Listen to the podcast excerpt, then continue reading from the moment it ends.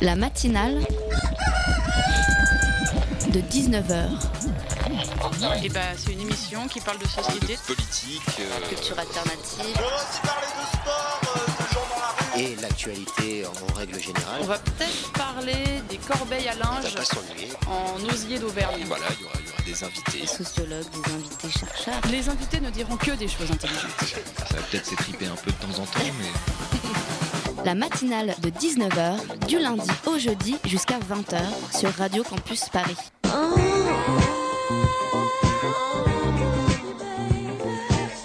Ah, vous la reconnaissez, cette petite musique, elle vous donne peut-être envie de vous trémousser, hein, surtout en cette semaine de l'amour. Samedi, c'est la Saint-Valentin, dois-je vous le rappeler? Les amoureux sont joyeux, les célibataires disent s'en moquer, vraiment? Et cette année, en plus du mercantile manège médiatique autour de cette fête, on célèbre l'amour à tous les étages, du plus soft au plus trash. D'abord cinématographiquement avec le très attendu 50 nuances de gré, inspiré du livre du même nom, vendu à 4 millions d'exemplaires en France. Le film aux 100 millions de bandes annonces visionnées est l'un des films les plus attendus de cette année 2015. Une saga érotique soft où quand une jeune femme découvre les plaisirs insoupçonnés au bras d'un puissant homme d'affaires, Christian Grey. Un film qui émoustille déjà les femmes et peut-être même les hommes, ou leur donne quelques idées coquines pour le Saturday, pour le Night Fever, pardon. Avec 4500, une entrée pour la première séance dans les 26 salles parisiennes, le film fait un meilleur démarrage que Twilight, c'est dire. Enfin, comment ne pas parler d'amour sans évoquer le Power of Love de Dominique et ses amis du Carlton? En pleine semaine de l'amour, le procès du Carlton tombe à pic, on découvre les soirées où le favori de la gauche pour la présidentielle de 2012 s'est donné à des soirées tarifées. Mieux encore, le live tweet qui depuis le début du procès nous donne un aperçu croustillante des soirées Bunga Bunga de celui qui aurait pu être le Berlusconi français. Je vous laisse le soin d'aller vérifier. Hashtag Carlton sur Twitter. Certains diront que comme pour le reste, l'amour c'était mieux avant. Pourtant, je ne vais pas vous rappeler les soirées, les soirées libertines des rois de France. Autant dire qu'à côté de tout ça, pas vraiment besoin de moucher les frasques de François, Julie et Valérie.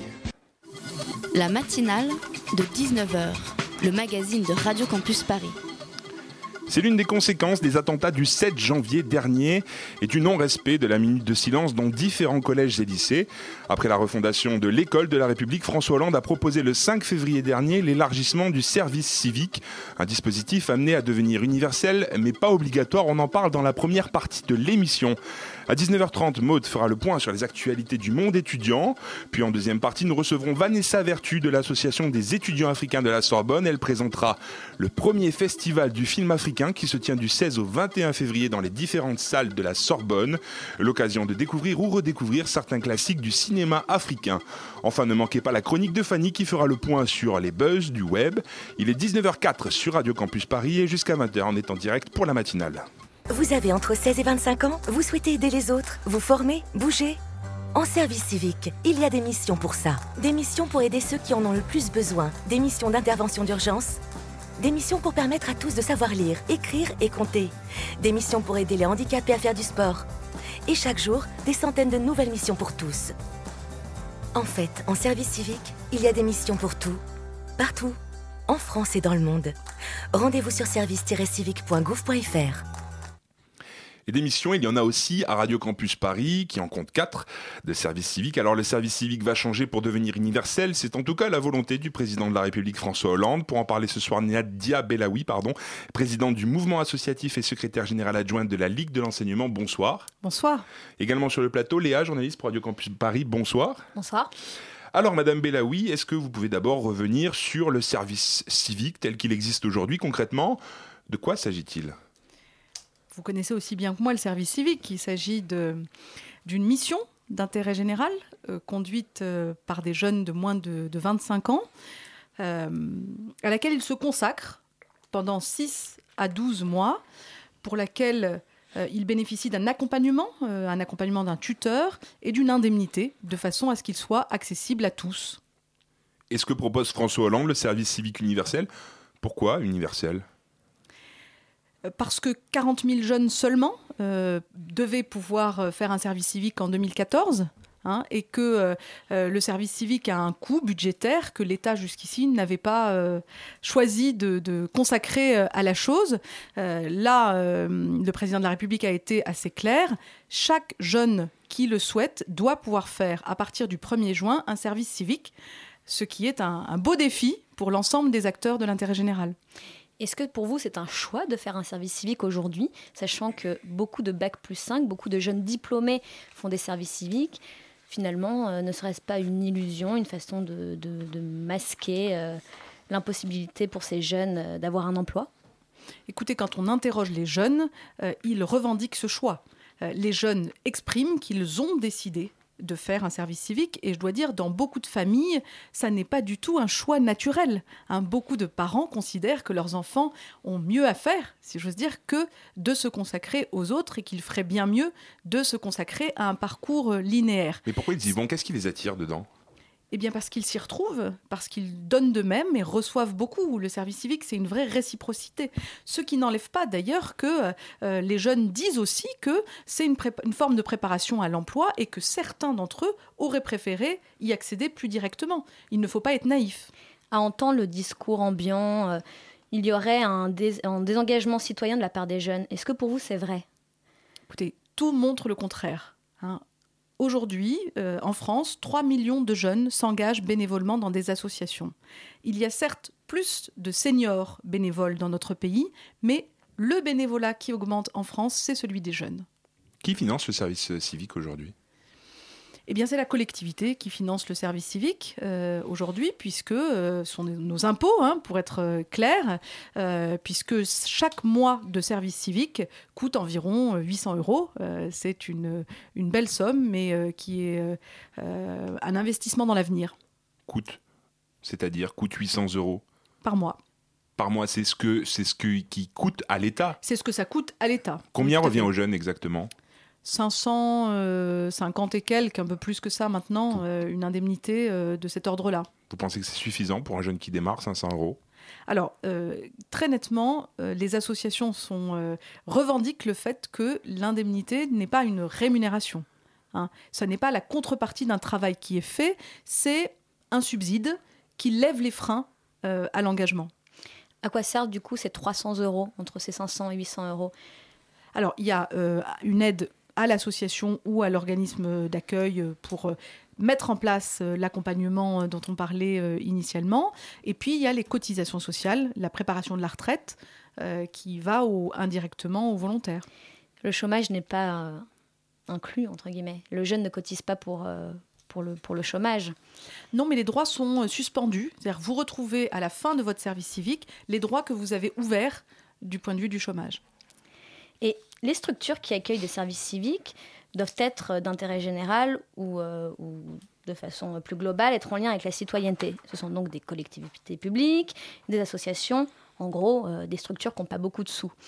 Euh, Est-ce qu'à défaut d'avoir les moyens de rémunérer un salarié, ils ne se tourneraient pas vers des volontaires Écoutez, nous comptons sur vous, les jeunes, et en particulier les jeunes volontaires, pour dire ce que vous faites euh, de différent hein, de ce que euh, euh, font des salariés qui peuvent aussi s'engager. hein, soyons clairs, les salariés dans les associations peuvent aussi être engagés, mais le volontariat, le service civique, c'est une période de vie un peu particulière où, en effet, certes, on remplit un travail, mais on, reçoit beaucoup euh, pour soi-même. C'est une expérience euh, de vie, euh, de rencontre, qui doit être aussi valorisée dans un parcours que d'autres d'autres expériences. Mais c'est facile pour un jeune de lui dire allez vas-y va faire service civique va faire entre guillemets du bénévolat même si voilà pour 500 euros et au final qu'est-ce qu'il tire lui? Qu'est-ce qu'il en gagne concrètement? À la fin de son service Écoutez, civique. à la fin du service civique, en principe, euh, on s'est découvert soi-même et on a découvert les autres. est-ce Euh, qu'on a c'est besoin de faire un service civique pour faire ça? Ah non, mais on a la possibilité de faire un service civique. Et c'est pour ça que nous sommes très attachés à l'idée que ce soit précisément un droit et pas une obligation. Il faut que ce soit effectivement choisi, c'est important, euh, parce que c'est effectivement dans cette décision de se consacrer aux autres, eh bien que euh, on, trouve du plaisir et une rétribution pour ce qu'on fait, oui. Alors on, reviendra tout à l'heure sur, l'obligation, euh, mais aujourd'hui ça représente un coût de 170 millions d'euros le service civique pour 35 000 jeunes actuellement en contrat. Pourtant il y a 120 000 demandes par an. euh, qui sont faites, ce qui engendrerait, euh, d'après nos, de ce qu'on a pu voir, un coût de 600 millions d'euros. François Hollande lui souhaite 100 000 volontaires au plus vite, 150 000 en 2017. Est-ce que vous pensez que c'est réalisable financièrement? Oui, c'est réalisable. Bien sûr que c'est réalisable. Comment? Bah, écoutez, euh, euh, le budget euh, de l'État n'est qu'une succession de choix. Hein. si on pense que la France doit pouvoir fournir à ces jeunes un droit nouveau qui est celui de pouvoir faire un service civique s'ils le souhaitent, nous avons les moyens de le faire. Et je peux vous garantir que les associations se mobiliseront pour fournir, proposer, négocier même avec des jeunes des missions utiles pour les jeunes et utiles pour la société. Investir 600 millions d'euros sur le service civique, c'est pas bien raisonnable quand même quand on voit la situation de l'État aujourd'hui. C'est vous qui le dites. Euh, euh, je n'ai pas encore lu dans le détail le rapport de la Cour des comptes euh, rendu aujourd'hui, mais il me semble qu'il y a un certain nombre de gabegies qui sont moins équivalentes au coût du service civique. Le service civique universel a été proposé par François Hollande comme un moyen pour renforcer, renforcer pardon, le lien entre jeunesse et nation. C'est à cette occasion, euh, enfin c'est suite aux attentats pardon, euh, qui ont touché la France, que ce service civique universel a été proposé. Est-ce que pour vous, euh, il permet vraiment de renforcer le lien entre jeunesse et nation ou c'est une illusion? Renforcer le lien entre la jeunesse et la nation n'est une, une position de départ valable que si on considère que tout le monde est jeune un jour et que donc s'adresser aux jeunes, c'est s'adresser à l'ensemble de la population. Il faut le dire très nettement, il n'y a pas de problème particulier de lien des jeunes à la nation. Il y a effectivement une société euh, à construire avec l'ensemble de, ses membres et toutes sortes de euh, euh, replis sur soi, de ségrégation, etc., qu'il s'agit de, combattre. Et si on pouvait offrir un droit à l'ensemble de la population de faire un service civique, ce serait encore mieux que de ne le faire que pour, pour les jeunes. Mais ceci dit, oui, je crois que le service civique, de manière complémentaire à d'autres choses euh, est utile euh, pour raffermir euh, ce lien entre les jeunes, les institutions. c'est un, bon, c'est un bon programme, à condition de ne pas le considérer comme la solution magique. Je vais vous poser la question à l'envers. Alors, est-ce que vous ne, vous ne pensez pas qu'il y a un problème de la nation avec les jeunes? Alors je ne sais pas qui est la nation et qui sont les jeunes en hmm. question. Je crois que les jeunes sont euh, partie prenante de la nation. Je crois que nous gagnerions à, être plus confiants à l'égard de notre jeunesse, à euh, prendre les choses euh, plutôt de manière euh, positivement, en, offrant de plus en plus de droits aux jeunes, et qu'effectivement euh, l'approche par les devoirs, par l'idée qu'il il y aurait des, des handicaps à la citoyenneté n'est pas une approche très, très constructive. C'est vrai que je rêverais qu'on se pose la question du droit de vote à partir de 16 ans, de la conquête de nouveaux droits, avec l'idée que bah, cela entraîne au contraire des, des, déclics positifs euh, et que les plus éloignés ou les plus en difficulté bénéficient d'une dynamique de cet ordre-là. Donc vous êtes un peu pour qu'on donne plus d'espace à la jeunesse, c'est ça? Incontestablement, oui. 120 000, jeunes, 120 000 demandes pardon, qui sont faites par an, c'est ce que je disais tout à l'heure, euh, pour 35 000 dossiers acceptés. Euh, quels sont les critères justement d'acceptation? C'est difficile euh, à dire. Euh, il peut arriver que euh, le jeune cherche une mission dans un périmètre où il n'y a pas d'association ou d'organisme agréé, par exemple. Bon, il peut arriver que la, rencontre entre un jeune et une organisation bah, ne débouche pas sur une volonté partagée de, de travailler ensemble. Il peut arriver aussi que le, calendrier ne soit pas bon, hein, en fait, et que le jeune finalement soit opte pour un emploi ou reprenne une formation. C'est vrai que c'est une, une conjonction de, de, facteurs qui doit être réunie, mais ce qui est sûr, c'est que euh, l'obligation qui pèse sur nous à partir du 1er juin, elle est que chaque jeune puisse le faire effectivement.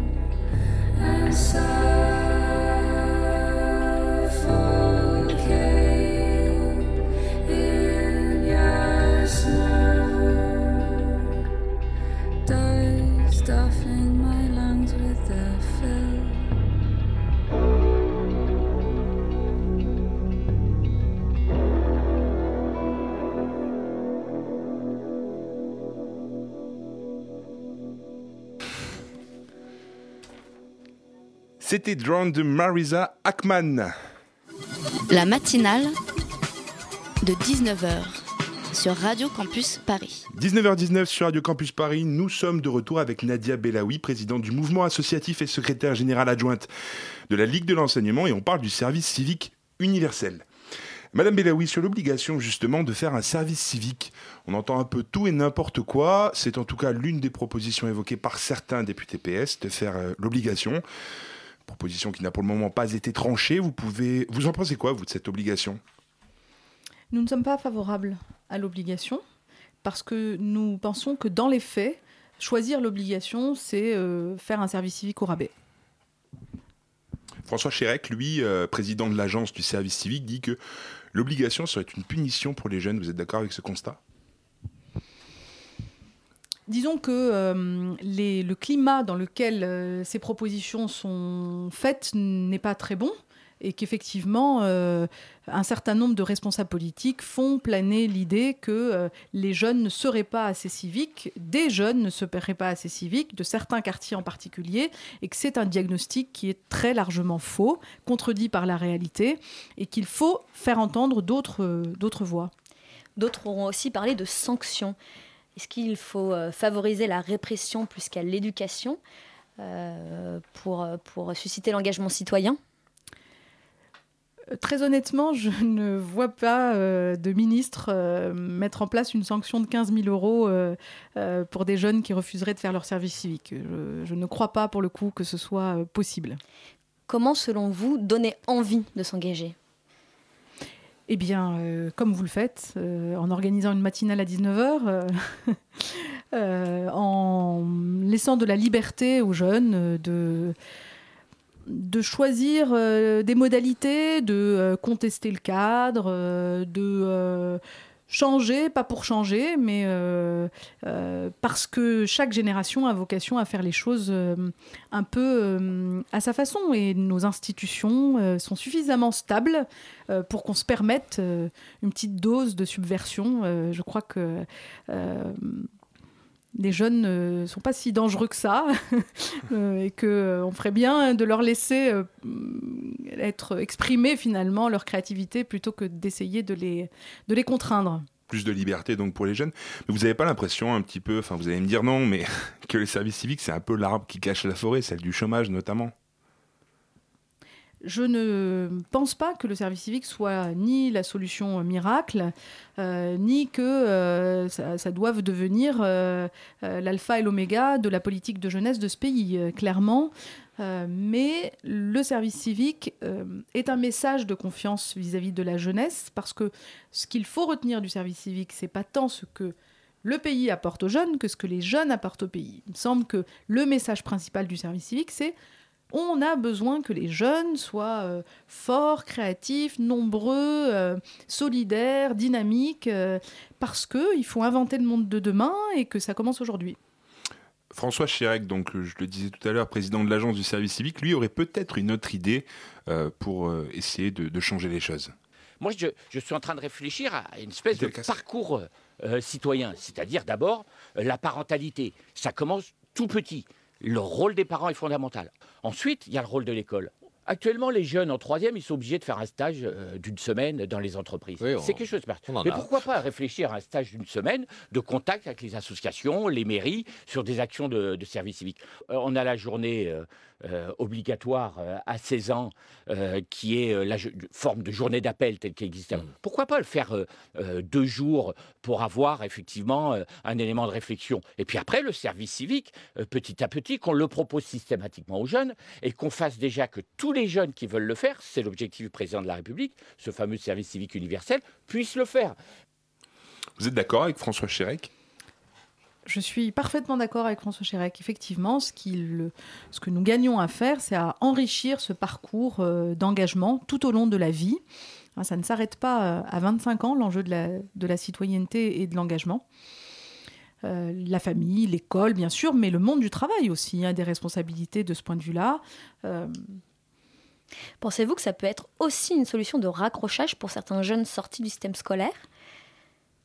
Des solutions de raccrochage, peut-être pas, euh, en tant que tel et isolément, mais euh, oui, le service civique est l'occasion de reprendre confiance en soi euh, et de- d'entamer un cercle vertueux quand on a échoué dans certains cadres.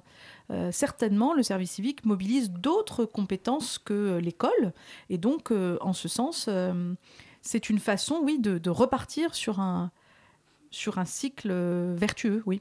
Est-ce que vous savez si le service civique crée des emplois aujourd'hui? Est-ce qu'à la suite du service civique, en tout cas, euh, des emplois sont créés On ne l'a pas mesuré de manière euh, très nette, mais euh, empiriquement, ce qu'on voit, c'est que dans les associations, le service civique crée de l'activité hein, et donc vraisemblablement génère de l'emploi. hein. Le le- l'emploi associatif est un peu moins dynamique en ce moment qu'il n'a été pendant des années, donc ça n'est pas automatique, mais euh, on peut penser, oui, que dans la durée, euh, le service civique générera de l'emploi, mais aussi du bénévolat. Moi, quand je vois le service civique, j'ai un peu l'impression de revoir ce qui s'est passé en 97 avec les emplois jeunes. C'est pas tout à fait la même chose, mais on est un petit peu dans l'idée. C'est-à-dire, on veut euh, désengorger un petit peu et du coup, on essaye d'aller, euh, de trouver des solutions pour que les jeunes aillent quelque part. Quelque part, ça diminue un petit peu le nombre de chômeurs, mais après, qu'est-ce qui se passe? Ce n'est pas du tout l'idée. hein. Euh, encore une fois, le service civique, c'est un engagement du jeune, de la personne envers euh, la collectivité. Ce n'est pas euh, occuper des jeunes pour retarder la le moment où ils iront pointer à Pôle Emploi. Savez-vous si à l'étranger il existe de telles propositions? Oui, en Allemagne, en Italie, euh, euh, les autres pays ont, parié sur le, le- service civique euh, dans un contexte qui est proche du nôtre. Effectivement, nous ne sommes pas en- dans une période de, de, de plein emploi, mais euh, bon, euh, ce n'est pas parce que nous sommes dans une période où euh, il y a du chômage qu'il ne faut pas permettre aussi des modes d'engagement, quitte précisément à, ce que on travaille sur la façon dont on peut, disons, accompagner les jeunes qui se, sentiraient exploités, pour utiliser le terme, dans, le service civique. Il me semble par exemple que avoir une une possibilité de recours pour les jeunes euh, ou de médiation euh, à propos de, ce qu'ils vivent dans le service civique ou, ailleurs euh, serait quelque chose de tout à fait favorable. D'ailleurs, ça existe hein, de fait dans, nos, organisations. Franchement, laissez penser que là, avec ce nouveau droit, nous serions simplement en train de, de, d'essayer de gommer le, problème du chômage des jeunes est, assez injuste, je pense, très honnêtement pour le coup, pour l'ensemble de, de, de, la classe politique, euh, à laquelle on peut davantage reprocher une vision euh, négative de la jeunesse, à mon avis. Et donc pour vous, c'est juste un plus sur le CV, c'est ça? J'ai pas dit ça. Euh, non, non, c'est la question que, je vous pose. Est-ce que vous pensez que c'est un plus sur le CV à la ah, suite je, de ça? Est-ce que vous pensez que ça peut amener que... à, à, créer de l'emploi quelque part? Ah, alors il y a deux choses. Ça crée de l'emploi dans les structures euh, qui euh, vont faire appel à des jeunes en service civique parce que ça développe de l'activité. Mais pour le jeune, je suis intimement convaincue que c'est une expérience euh, qui prépare bien à l'emploi. Oui, c'est sûr. On découvre un terrain professionnel et même si on n'est pas subordonné, salarié dans ce cadre-là, on en apprend les codes et incontestablement, euh, ça sert. Et les employeurs, les recruteurs savent reconnaître les jeunes qui ont déjà eu une expérience quotidienne euh, de travail dans un milieu professionnel. C'est l'avenir un petit peu le service civique? Bah, écoutez, c'est d'abord le présent. Hein. Le 1er juin, c'est demain. Euh, il va falloir trouver 150 missions euh, utiles, euh, épanouissantes. Donc, euh, commençons par euh, faire ça. euh, et ensuite, demain s'écrira en marchant. Et justement, vous allez avoir plus de candidatures, peut-être, avec un, une publicité euh, plus importante, non? Écoutez, pour ma part, je, je l'espère plutôt. Je pense que c'est euh, une très belle opportunité euh, pour les jeunes aujourd'hui, qu'il y a euh, beaucoup de, de, de, de, secteurs, de chantiers à, à défricher, hein, beaucoup de, de, services à rendre, de besoins euh, non assouvis, de besoins euh, très concrets, matériels, mais aussi de besoins de, de fraternité, d'échange, de liens, et que euh, les jeunes ont beaucoup à apporter, oui. Madame Belloui, je vous remercie d'être venue dans nos studios pour parler, dans nos studios pour parler de ce sujet.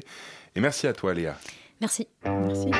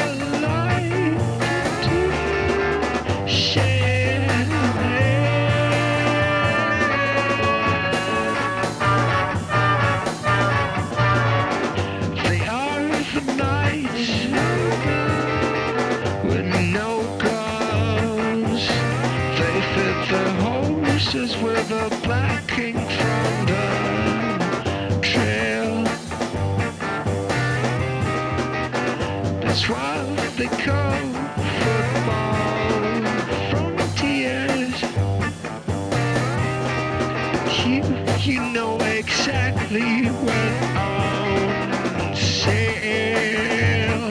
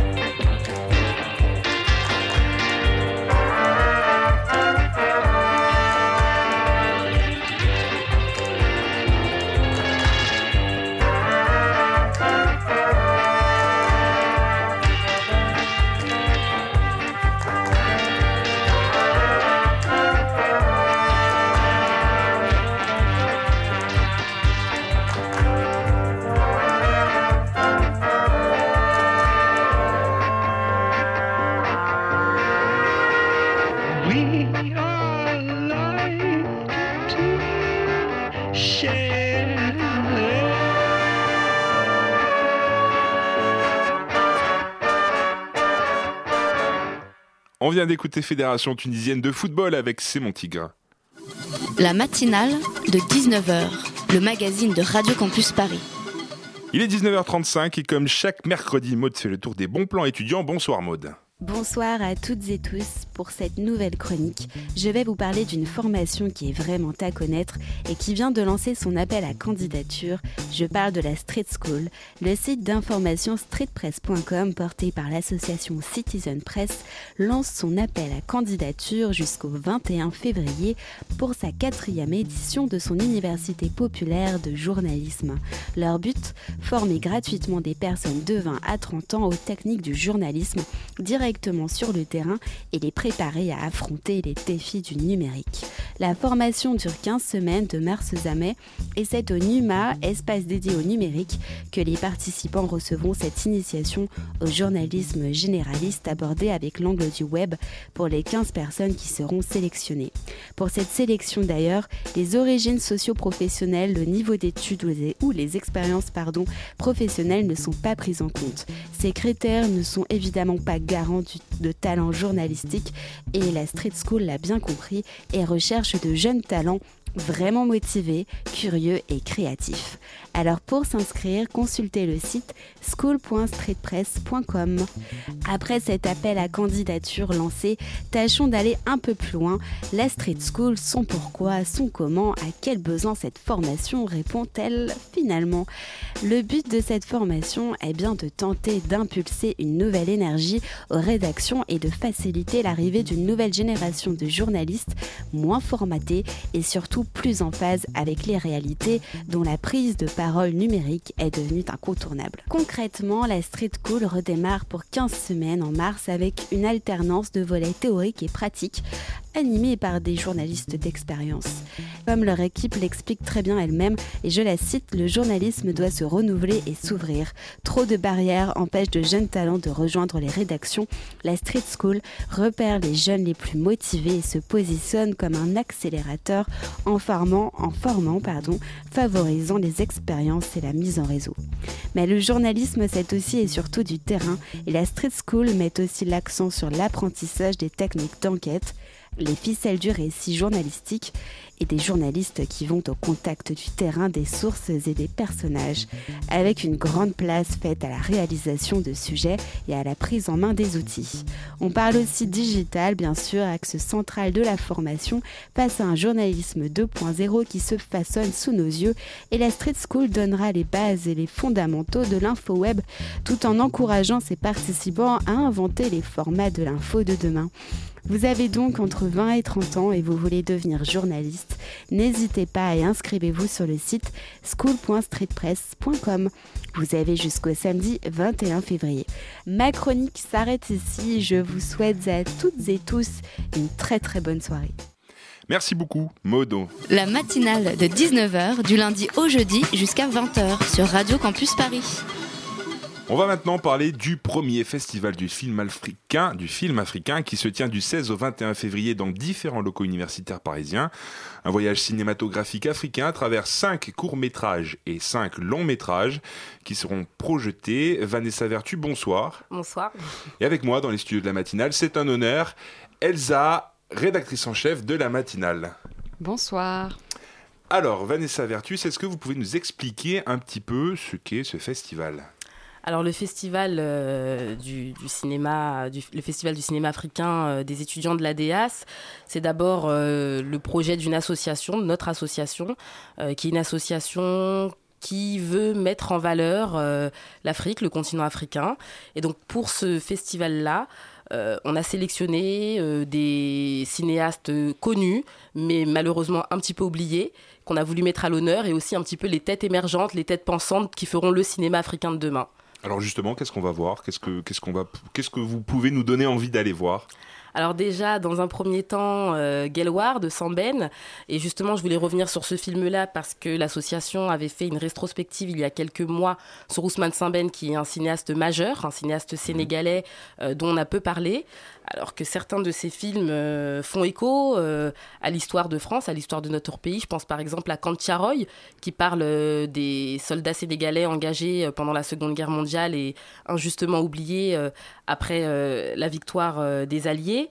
Et donc ce film-là, on, on, parlera aussi de Toiga, qui est une pépite, euh, je tiens vraiment à le signaler, qui est le court-métrage d'un jeune réalisateur euh, français d'origine burkinabé qui s'appelle Cédric Ido, et qui est vraiment un court-métrage important. Je pense qu'on parlera de lui dans les prochaines années. On pourra voir aussi d'autres classiques du cinéma africain comme Bal Poussière, fait par Henri Duparc, etc., etc. Je vous laisse découvrir la suite sur notre site. Alors moi, ce que j'ai remarqué en regardant euh, la programmation, c'est que sur euh, 12 films en tout, en fait, il y en a 5, euh, voire même 6, parce que Touaga, euh, donc Cédric Ido, est français d'origine burkinabé, c'est ça Mhm. Donc en fait, il y a beaucoup de réalisateurs français, et ce qui font quand même partie du, cinéma africain. Je note par exemple euh, La mort de Danton d'Alice Diop euh, en équipe de Steve Achiepo ou encore euh, Yoam Kwam ou Atiso Medessou. C'est tous des, réalisateurs nés en France et qui parlent d'ailleurs, leurs films euh, sont des films qui se passent en France. En général, souvent d'ailleurs, il y a le, thème de la banlieue. -hmm.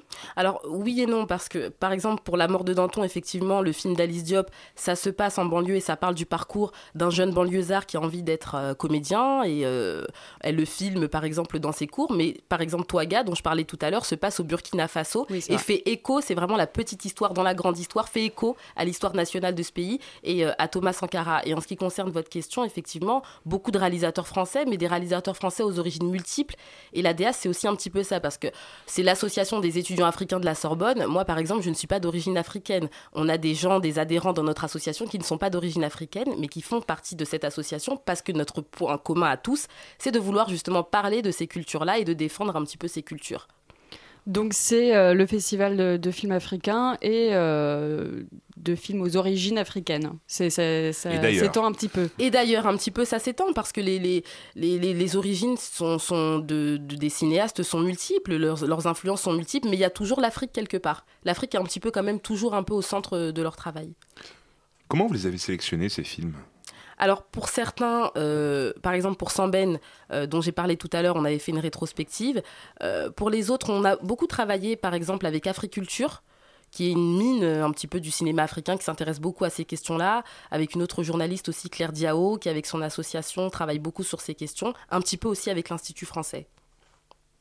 Et c'est des films, donc, euh, vous le disiez tout à l'heure, donc, qui datent, euh, pour le plus vieux, c'est 87, euh, je crois. Exact. Donc, en gros, c'est les 25 derniers. Il y a beaucoup de films récents quand même. Il y a beaucoup de films qui ont été réalisés après 2010. Quelques films qui datent du début des. Enfin, fin 80, début 90. Donc, c'est un espèce de panorama sur les 25 dernières années. Alors, si on voit. On n'a pas la prétention de, de... c'est pas exhaustif. On a vraiment envie de, de donner à C'est voir. des coups de cœur. Voilà, c'est des coups de cœur. C'est euh, des cinéastes qui nous paraissent importants et dont on avait vraiment envie euh, de partager le travail. Mais on n'a pas cette prétention de dire que c'est un panorama du cinéma africain des 25, des 25 dernières années. L'Afrique euh, est un continent vaste et la plupart des cinéastes aux origines africaines qu'on a sélectionnés sont de l'Afrique de l'Ouest, du Mali, euh, du Sénégal, de la Côte d'Ivoire, du Burkina Faso. Peut-être qu'à l'avenir, pour d'autres éditions, on élargira. Mais panorama, non, je dirais pas ça comme ça. On veut donner à voir. C'est une première ébauche, quoi. Il y aura des trophées, des choses comme ça qui vont être remises à ce moment-là? Non, il n'y aura pas de trophée. Par contre, nous, on fait un prix euh, chaque année, la DEAS, euh, le prix Césaire, euh, qui est un prix de poésie, où euh, on collabore avec des lycéens, des collégiens, qui euh, nous donnent, euh, chaque, chacun fait un poème, et ensuite on remet un prix avec toujours euh, une tête centrale. L'année dernière, c'était le poète guyanais Léon Gontran Damas. Cette année, ce sera euh, la poète antillaise, l'intellectuelle Paulette Nardal. Et puis, le thème de cette année, c'est la révolte. Voilà. Pourquoi vous avez mis en, en place ce festival au sein de votre association? Je pense que c'était un petit peu la suite logique, la, la suite logique de nos activités. Alors, on fait beaucoup de conférences. On a fait énormément de conférences sur le racisme, sur le Rwanda par exemple. Et puis là, on avait envie de faire quelque chose d'un peu plus léger. Euh, parce que c'est des conférences qui sont assez sérieuses, mais qui sont parfois aussi un petit peu clivantes. Je veux dire, faire une conférence sur le génocide du Rwanda, c'est très bien, et on a apprécié de le faire. Maintenant, tout le monde ne se sent pas forcément concerné. Le cinéma, c'est un art populaire qui est ouvert. On avait envie aussi de, de brasser un petit peu plus, euh, un petit peu plus de peuple. Il y aura des débats qui seront organisés après les projections avec les réalisateurs? Tout à fait. Alors d'abord, c'est- ce sera toujours en deux parties. D'abord la projection avec euh, les films sélectionnés. Donc lundi, Yaba et, le film de Cédric Ido. Et puis ensuite une heure d'échange, de questions-réponses euh, avec le public. Parce que vraiment, ce qu'on avait envie de faire, et j'insiste bien sur ça, c'est ce partage-là. C'est pas seulement de, de- de montrer aux gens, c'est de faire en sorte que les que les gens puissent se rencontrer parce qu'on fait intervenir des cinéastes, mais on fait aussi intervenir des conférenciers, des gens qui travaillent sur cette question. Et on avait envie justement qu'il y ait un échange avec le public. Et à qui c'est destiné? Qui peut venir voir ces films? Tout le monde. Tout le monde, C'est ouvert à tout le monde? C'est ouvert à tout le monde. Alors c'est vrai que dans nos événements, il y a beaucoup d'étudiants, mais après, euh, ça, c'est ouvert à tout le monde. Oui, je voulais juste revenir. Il, il parle de quoi ces films? Moi, j'avais remarqué aussi qu'il y avait des, des thématiques qui revenaient beaucoup, euh, des histoires d'amitié, aussi beaucoup d'histoires euh, de sorcellerie ou alors de, de, de vieilles traditions. Je dirais plutôt de vieilles traditions. euh, par exemple, pour le film de, euh, de Cédric Ido, Twaga, ça parle de sorcellerie sans parler de sorcellerie. Ça parle pas de sorcellerie avec peut-être un fantasme parfois un peu occidental qu'on peut avoir, la poupée, les aiguilles, c'est, c'est pas du tout ça. Euh, je dirais plutôt que ça parle plutôt de rites ancestraux que de sorcellerie. Je dirais ça comme ça.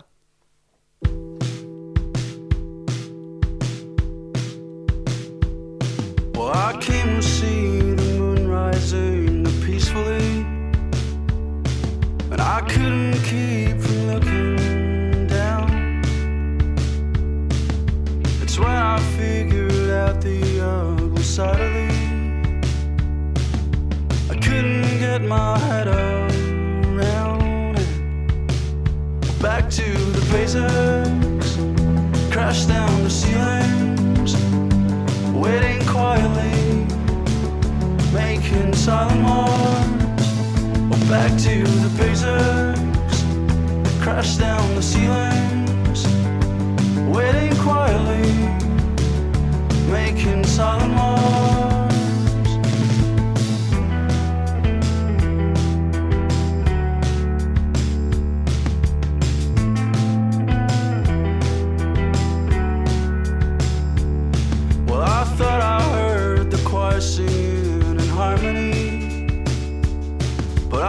On staring at the ground. I capture every sound you're humming restfully. And still can't get my head around it. Back to the basics, crash down the ceilings, waiting quietly, making silent moves. Back to the basics, crash down to see things. Waiting quietly, making silent wars. Back to the days of crash down the ceiling. Waiting quietly, making silent wars.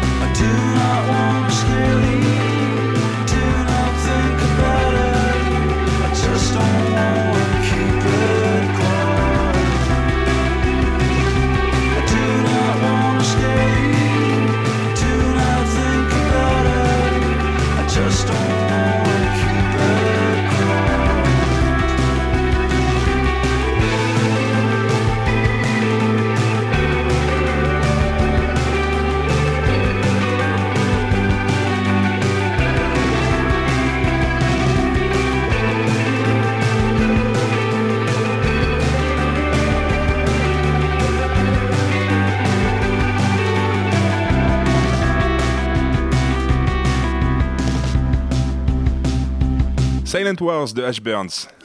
La matinale de 19h sur Radio Campus Paris.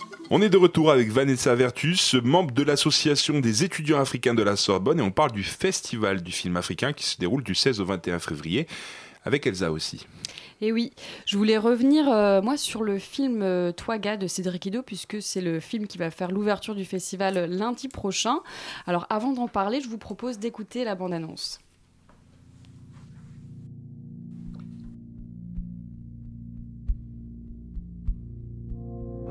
Rien ne pourra empêcher le peuple de rendre son verdict. Parce que le peuple voltaïque, devenu désormais maître de sa destinée, de rendre sa justice. Est-ce que c'est vrai que tout le monde peut être des super-héros comme Spider-Man? Bon, ça, ça- ça dépend de leur mo- motivation. Ça, ça veut dire quoi? Même Motivation, ça veut dire raison pour laquelle les super-héros se battent.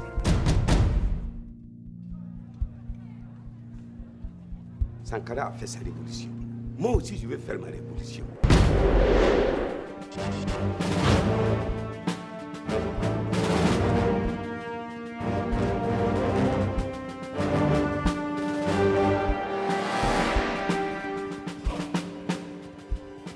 Je sens une vraie puissance en moi.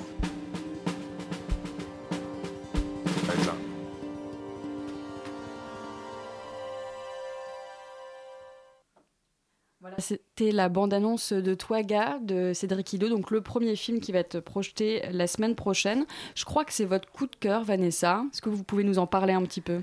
Oui, effectivement, c'est mon coup de cœur pour plusieurs raisons.